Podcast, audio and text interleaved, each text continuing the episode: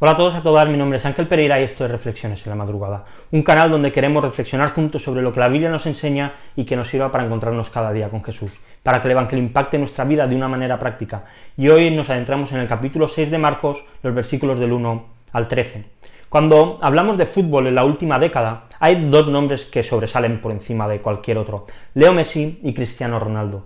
Durante muchos años han sido sin ninguna duda los dos mejores jugadores de fútbol del mundo. Y cada año se, dirimía un debate casi mundial de quién había sido el mejor, si Leo Messi o, Cristiano Ronaldo, sobre todo cuando se acercaba el momento de dar el premio del balón de oro. Hasta que al siguiente año volvía una vez más la misma discusión así año tras año y años tras años.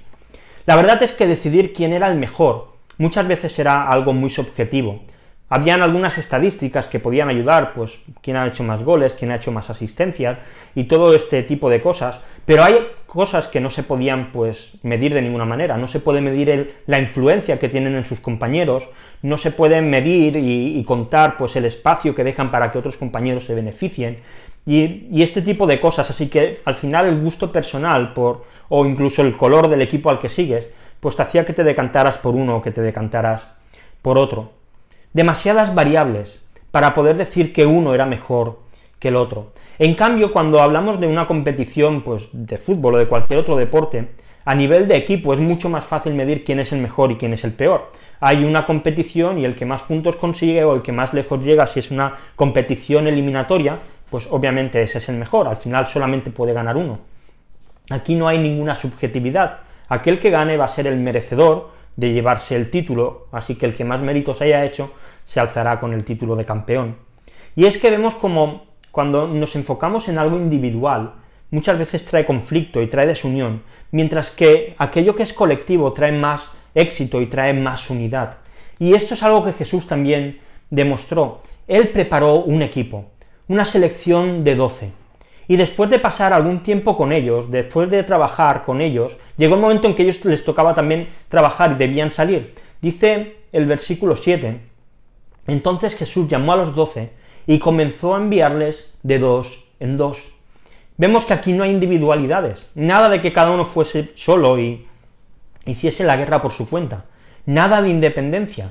Jesús quería equipo, Jesús quería comunión entre ellos, y la verdad no creo que sea casualidad. Vemos como toda la Biblia nos habla de la importancia del plural y le resta méritos a aquello que es singular o aquello que es individual. Déjame ver cinco beneficios que encontramos en la Biblia de ir juntos y de no ir solos. El primero dice, más valen dos que uno, pues tienen mejor remuneración por su trabajo. Y es que cuando trabajamos con otros, siempre tenemos mayores beneficios, porque se abarca más siendo dos personas que siendo uno solo. Así que cuando uno de los, de los dos quizá haga un peor trabajo, con el tiempo al final se acabarán poniendo los dos al mismo nivel y la recompensa será mayor. Segundo beneficio de, de trabajar con otros. Dice la Biblia, hay del que cae cuando no hay otro que lo levante. Y es que la vida es una vida difícil, es dura, está llena de obstáculos.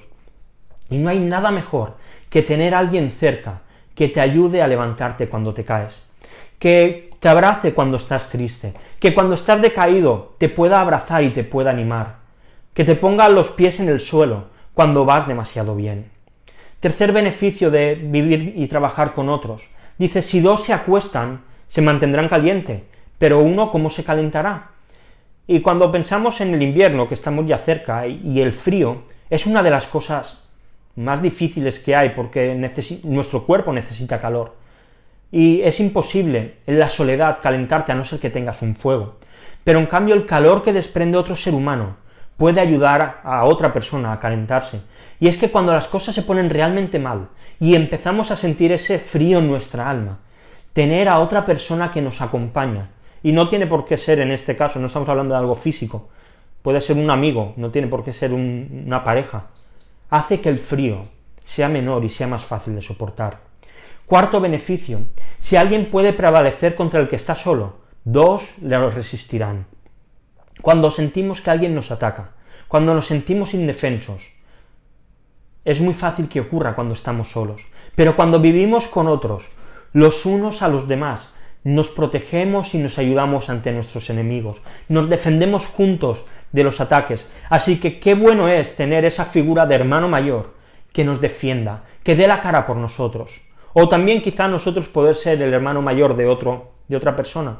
Y quinta, si Dios se ponen de acuerdo sobre cualquier cosa, les será hecho por mi Padre. Estas fueron palabras de Jesús. Y es que la oración de Dios tiene poder y recibe respuesta. Hay oraciones que son para que tú las hagas en privado, para que las hagas cuando tú estás solo, pero hay otras que necesitamos hacerlas en equipo. Y cuando oramos juntos, esto nos hace más fuerte, nos lleva en un mismo camino, con un mismo objetivo, y nos acerca a Dios y nos acerca a su voluntad. Así que creo que queda muy claro que caminar en equipo es algo necesario y es algo imprescindible. No podemos ni debemos caminar solos, necesitamos caminar con los demás.